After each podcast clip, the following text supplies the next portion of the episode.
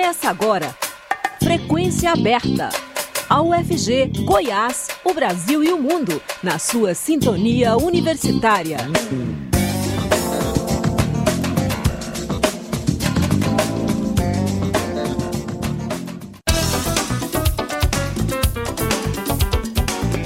Olá, boa tarde. Começa agora, nos 870 AM do seu rádio, o Frequência Aberta. Eu sou o Delfino Neto, sigo com você até às 5 e meia da tarde com as principais notícias de hoje. Você pode nos ouvir pela internet, no site da Rádio Universitária ou por meio do aplicativo Minha UFG. O Frequência Aberta está disponível também em formato de podcast nas principais plataformas digitais. O presidente Luiz Inácio Lula da Silva cancelou a agenda que cumpriria na manhã desta sexta-feira em Rio Verde, no interior de Goiás. Informações preliminares apontam que o mau tempo impediu o pouso do avião em que Lula estava o presidente viria a Rio Verde para a inauguração da Ferrovia Norte-Sul, finalizada após quase quatro décadas de obras. Essa seria a primeira agenda do petista em Goiás em seu terceiro mandato como presidente da República. A inauguração da ferrovia com a presença de Lula deve ser remarcada. As inscrições para o Enem, Exame Nacional do Ensino Médio, terminam nesta sexta-feira. Os interessados devem realizar a inscrição no site oficial do INEP, pela página do participante, até às 23 horas e 59 minutos de hoje. O Enem é a principal porta de entrada para o ensino superior em todo o Brasil. As provas serão aplicadas nos dias 5 e 12 de novembro. No ato da inscrição, é necessário informar o CPF, data de nascimento, número do telefone e um e-mail válido, além do endereço de residência que será usado como referência para escolha do local de prova. A taxa de inscrição é de 85 reais e deverá ser paga até o dia 21 de junho. Estagiários de nível médio, técnico e superior de diversas áreas poderão participar do processo seletivo para estágio na Caixa Econômica Federal. As inscrições serão abertas no dia 20 deste mês e os interessados deverão se cadastrar no site do CIEE até o dia 14 de julho não haverá cobrança da taxa de inscrição. A Caixa não divulgou o número de vagas que serão preenchidas, mas os cursos técnicos aceitos no processo seletivo serão Administração, Comércio, Contabilidade, Finanças, Logística, Marketing, Recursos Humanos, Secretariado, Seguros, Serviços Públicos, Vendas, e segurança do trabalho. Já as oportunidades de nível superior serão para os estudantes de arquitetura e urbanismo, pedagogia, psicologia, serviço social, ciências sociais, ciências políticas, direito, engenharia civil, engenharia elétrica e engenharia mecânica. Além disso, alunos do nível médio regular e da educação de jovens e adultos também poderão se inscrever. Os candidatos serão submetidos à prova online com questões de língua portuguesa, matemática, informática e também conhecimentos específicos. No caso das vagas de nível superior, haverá ainda uma entrevista. Os aprovados deverão cumprir carga horária semanal de 20 a 25 horas e terão direito a bolsa auxílio entre 400 e mil reais. INSS anuncia contratação de servidores para o cargo de técnico em seguro social. O anúncio foi feito enquanto a fila de análise de benefícios acumula 1 milhão e 200 mil pedidos. Vamos saber os detalhes pela reportagem. A Previdência Social anunciou que vai contratar mil técnicos de seguro social para o INSS. A medida foi publicada no Diário Oficial da União e prevê a convocação de aprovados no último concurso da instituição. A contratação ocorre no momento em que a fila para a solicitação de aposentadorias do INSS acumula mais de 1 milhão e 200 mil pedidos parados. O número registrado em abril é referente apenas a benefícios programados, como aposentadoria por idade e por tempo de serviço. O cargo de técnico de seguro social é voltado para análise de processos administrativo e social. Este tipo de profissional é primordial para a concessão de benefícios assistenciais, como o BPC, pago para idosos e pessoas com deficiência de baixa renda. A contratação anunciada pelo governo visa reduzir o prazo de espera por um benefício do INSS, que hoje pode chegar a mais de seis meses. O prazo legal para que a Previdência analise um pedido de aposentadoria é de 45 dias. Reportagem Henrique Carmo. Zoológico de Goiânia recebe quatro tucanos e duas araras azuis no recinto de imersão do Centro de Triagem de Animais Silvestres. As aves foram resgatadas nesta quinta-feira. De acordo com os biólogos do zoológico, elas não conseguiriam mais viver no habitat natural. Os animais ficarão em quarentena para adaptação ao novo local. Para evitar que se estressem não poderão receber visitas do público enquanto estiverem em quarentena. Nesse período, serão realizados exames de sangue e fezes, além da observação constante do corpo técnico de veterinários do zoológico, para averiguar alguma doença que possa surgir. O Zoológico de Goiânia funciona de quarta-feira a domingo, das 8 e meia da manhã às 5 da tarde. Mas atenção! é preciso chegar um pouco mais cedo, pois o parque só admite entrada até às 4 horas da tarde.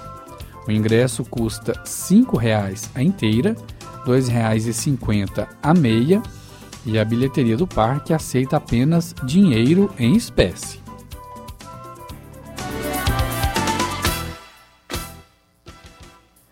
A ANS, Agência Nacional de Saúde Suplementar, terá de explicar o aumento de quase 10% no preço dos planos de saúde individuais e familiares.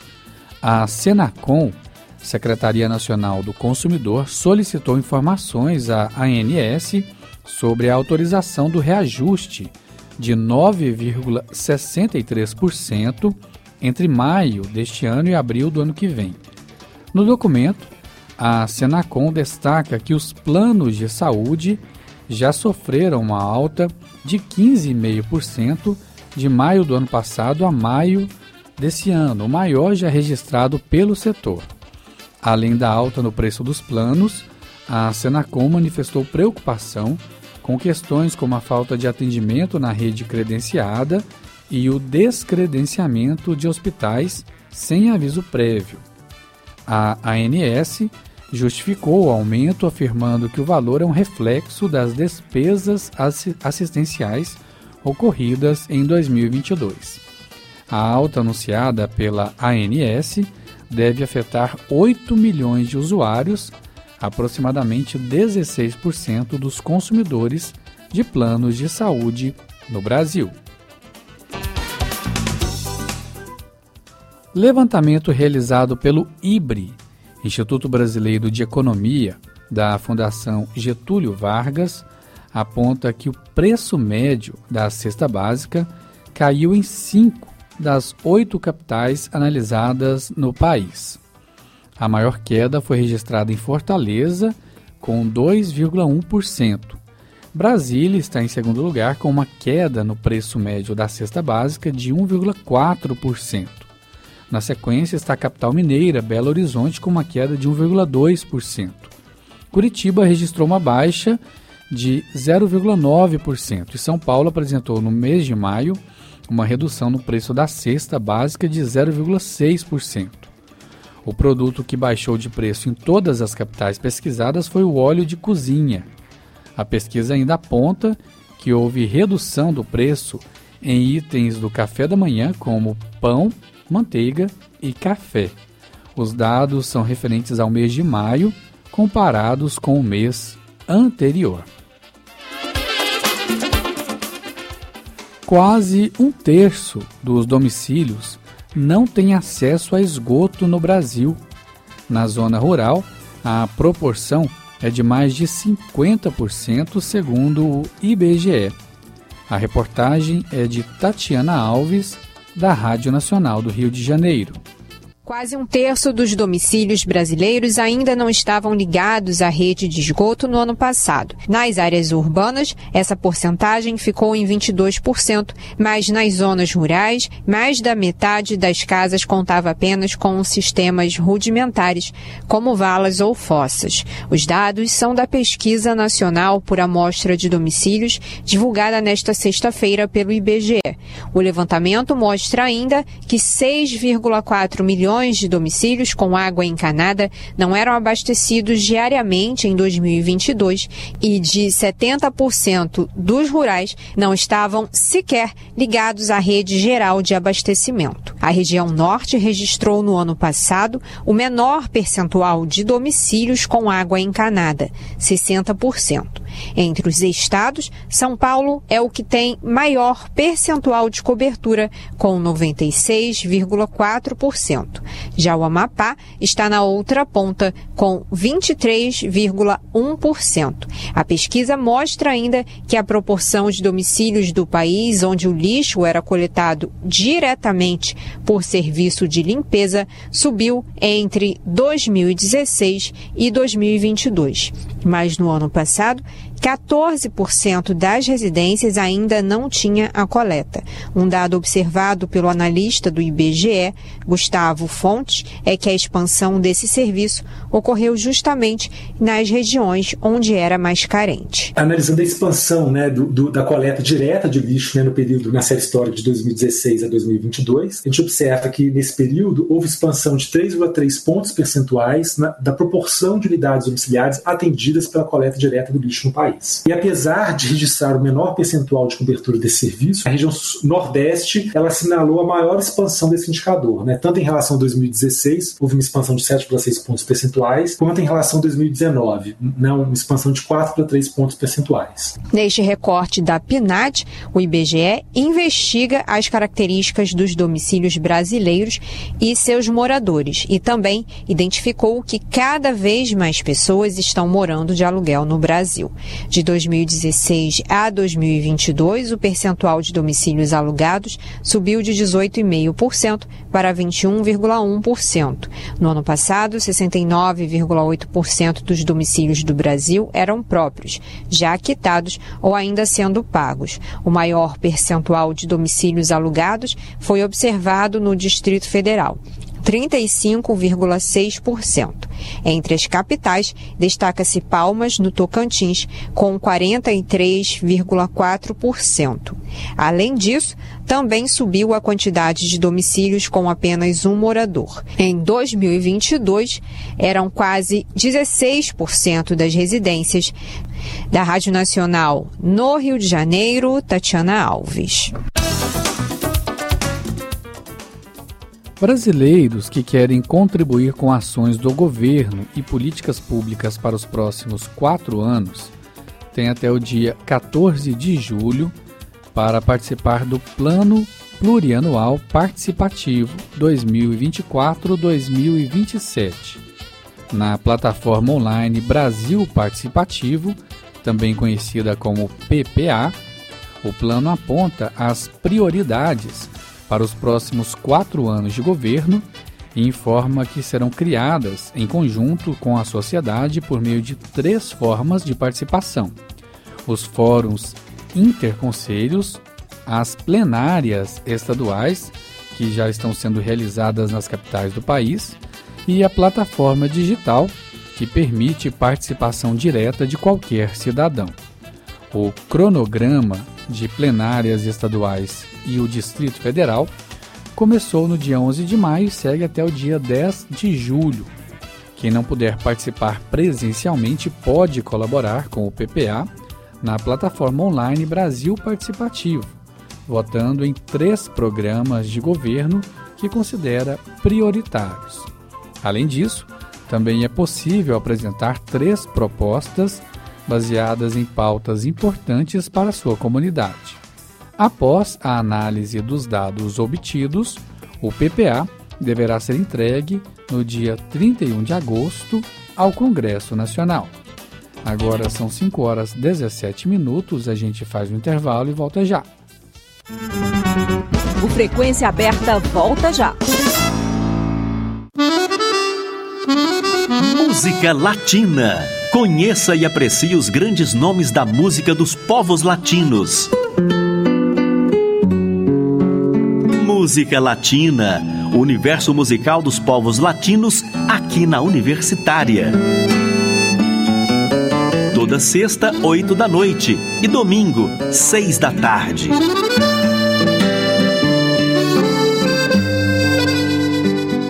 Estamos apresentando Frequência Aberta.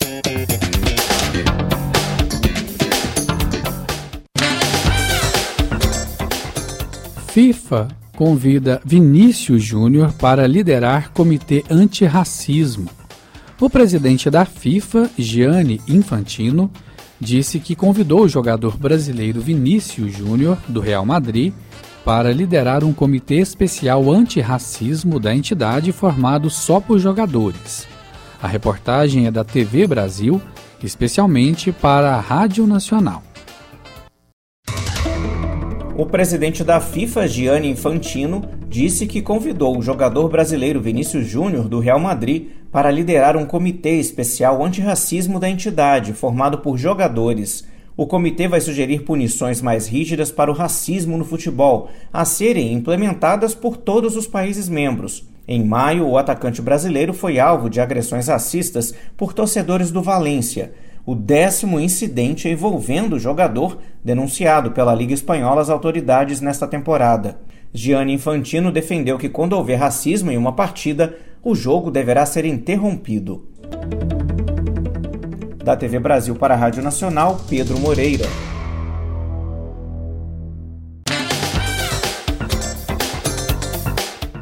As manifestações contra o reajuste das tarifas de ônibus, de ônibus iniciadas em junho de 2013 nos movimentos estudantis se espalharam pelo Brasil e mudaram a história política recente do país. Os protestos de 2013 consolidaram as redes sociais como ferramenta de ação política e como instrumento de mobilização. O repórter estagiário Vinícius Pimentel conversou sobre esse assunto com o cientista político, professor aposentado da UFG, Pedro Célio Alves. Vamos ouvir a entrevista. Em junho de 2013, protestos contra o reajuste das tarifas de ônibus urbanos se espalharam por todo o país. Capitais como Goiânia e São Paulo cobravam R$ 3,00 pelas passagens, e aumentaram a tarifa para R$ 3,20, causando uma grande revolta popular iniciada nos movimentos estudantis. A insatisfação popular abriu caminho para outros protestos contra a realização da Copa do Mundo de 2014 no Brasil e os Jogos Olímpicos de 2016 no Rio de Janeiro, além da revolta com as notícias geradas pela Operação Lava Jato em pleno governo da ex-presidenta Dilma Rousseff. Das manifestações de 2013, nasceram as movimentações políticas que culminaram no impeachment de Dilma e na popularização de figuras como o então deputado federal Jair Bolsonaro, que cinco anos mais tarde assumiria a presidência da República. Os protestos de 2013 também tiveram uma forte repressão por parte da polícia, e dez anos depois o Brasil ainda carrega sequelas das manifestações. Para saber mais sobre os protestos, eu converso agora com o cientista político e professor aposentado da Faculdade de Ciências Sociais da UFG, Pedro Célio. Professor, como esses atos de 10 anos atrás mudaram a história política do Brasil? As manifestações de 2013 foram muito importantes na história recente e, a partir delas, aconteceram situações que o Brasil então desconhecia na forma da política e na forma da convivência social. Podemos dizer que uma das grandes novidades foi a consolidação do uso das redes sociais como ferramenta de ação política, como instrumento de mobilização, né? e a partir delas, as estratégias baseadas em algoritmos, em fake news, tudo isso com um impacto muito grande. Né? 2013 também foi um movimento articulado com base em redes sociais, em que o conteúdo das bandeiras de reivindicação era muito diversificado, dispersos. Então, a outra característica é que ela não tinha um centro de orientação política, uma direção política definida. Isso dava um aspecto um tanto anárquico e com o predomínio de ensejos anti-institucionais, o que evidentemente dava margem né, para a escalada de discursos autoritários, antidemocráticos e reacionários. Essa foi uma consequência forte desse período aberto em 2013. Os exemplos de que isso ocorreu foram né, a retirada da presidente Dilma Rousseff por motivos estritamente de oposicionismo político, nada de juridicamente consolidado contra ela, mas foi a retirada de um governo legítimo e foi depois a eleição aí a, a, o surgimento, né, de um discurso bem definido de extrema direita e a eleição de um líder de extrema direita no Brasil com traços muito evidentemente reacionários. Alguns pesquisadores defendem que junho de 2013 é um mês que ainda não acabou. Você concorda com essa afirmação? É claro que as novidades de 2013 elas impactaram profundamente e, portanto, o seu período dos seus efeitos né, continuarão por um bom tempo. Tem muita coisa que ainda está em desdobramento, né? Como eu disse, o viés autoritário daqueles movimentos foi os que prevaleceram, fizeram a eleição de 2018, né? E eu acho que esse viés autoritário de conteúdo conservador até mesmo fascista em muitos aspectos, ele ainda terá desdobramentos porque ele tem raízes profundas na própria sociedade brasileira. O movimento de 2013 permitiu que ele adquirisse um formato né, atualizado nas condições de nossa contemporaneidade. Naquele mesmo mês, o Brasil recebia também a Copa das Confederações, que costumava ser um evento prévio da Copa do Mundo e hoje em dia nem é mais organizado pela FIFA. A realização desse evento impactou na notoriedade dos protestos? Muitos eventos da política se entrelaçaram com eventos de outras esferas, inclusive a esfera esportiva. E eu acho que no caso da Copa das Confederações e da Copa do Mundo, que estava marcada e aconteceu no Brasil em 2014, o motivo principal veio de duas ordens, né? Uma delas é que 2013 teve um dos eixos centrado no combate à corrupção e na ineficiência das instituições públicas em vários aspectos. Por mais que isso tenha um lado justo, né, do ponto de vista da, da inquietação e da insatisfação popular, né, mas nós devemos observar que esse discurso esteve patrocinado né, por intenções, vamos dizer assim, antidemocráticas aí na vida brasileira e que buscou soluções ao largo das instituições. A grande estrela do discurso de combate à corrupção foi a Lava Jato, né? E hoje já, já estamos vendo, estamos sabendo, e aos poucos vai se mostrando, que muitos dos procedimentos da Lava Jato fugiram completamente ao escopo dos ritos jurídicos. Né? Foi muita coisa forjada, foi muito conluio entre juízes e Ministério Público, coisa absolutamente inadmissível na democracia e na transparência de um regime em que as instituições funcionem dentro da normalidade. Durante os protestos, parte da população chegou a pedir por mudanças no sistema político brasileiro. O governo chegou a cogitar até um plebiscito da reforma política.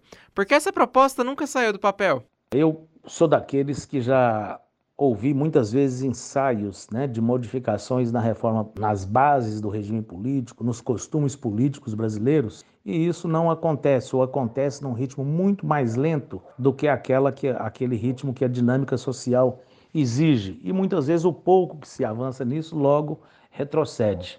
Eu, hoje eu tenho comigo que enquanto que o nosso sistema político, né, ele permite, ele cria mecanismos de proteção às elites que dominam as instituições políticas. Os grupos dominantes, eles se beneficiam das fissuras da legislação, da administração pública. Então, do ponto de vista da reforma política, eu não acredito na efetividade dela, pelo menos por enquanto, porque a raposa é quem toma conta do galinheiro. Como os protestos foram decisivos para que a Operação Lava Jato ganhasse força e elevasse o status de figuras como Jair Bolsonaro, Sérgio Moro e Deltan Dallagnol? É, exatamente por isso, né? O movimento de 2013, um dos eixos foi o combate à corrupção, a outro foi a negação das instituições de maneira completa, né? Então, os políticos que abraçaram esse discurso e procuraram se identificar com ele, de maneira oportunista ou não, ainda que houvesse sinceridade em alguns casos, mas nesse caso brasileiro, de maneira muito oportunista, eles cavalgaram né, sobre o tema do combate à corrupção. E daí a Lava Jato teve aquele êxito momentâneo que teve. E logo depois nós vimos né, que os mesmos defensores da Lava Jato foram os que negaram as premissas regeneradoras que ela anunciava. Né? E nós vimos também que os políticos que se elegeram com o discurso de combate à corrupção hoje estão passando por processos de corrupção tão cabeludos ou mais né, do que aqueles que eles acusaram. O grande exemplo é o ex-presidente Bolsonaro e sua família. Depois da vitória de Lula nas eleições presidenciais do ano passado, podemos dizer que aquele movimento de 2013 perdeu força? Eu, de fato, acho que a eleição de Lula em 22 pode ter dado um termo ao ciclo dos movimentos de 2013, né? Porque aí ele coloca sinais aí de defesa da democracia. Esse foi o discurso que prevaleceu. Essa foi a participação do cientista político e professor aposentado da Faculdade de Ciências Sociais da UFG, Pedro Célio. Vinícius Pimentel para a Rádio Universitária. E com essa informação, nós encerramos o Frequência Aberta que fica por aqui. A produção é do Departamento de Jornalismo da Rádio Universitária. A todos uma boa tarde, obrigado pela audiência e até a próxima. A Universitária apresentou Frequência Aberta. Notícias da UFG, de Goiás, do Brasil e do mundo nos 870 AM.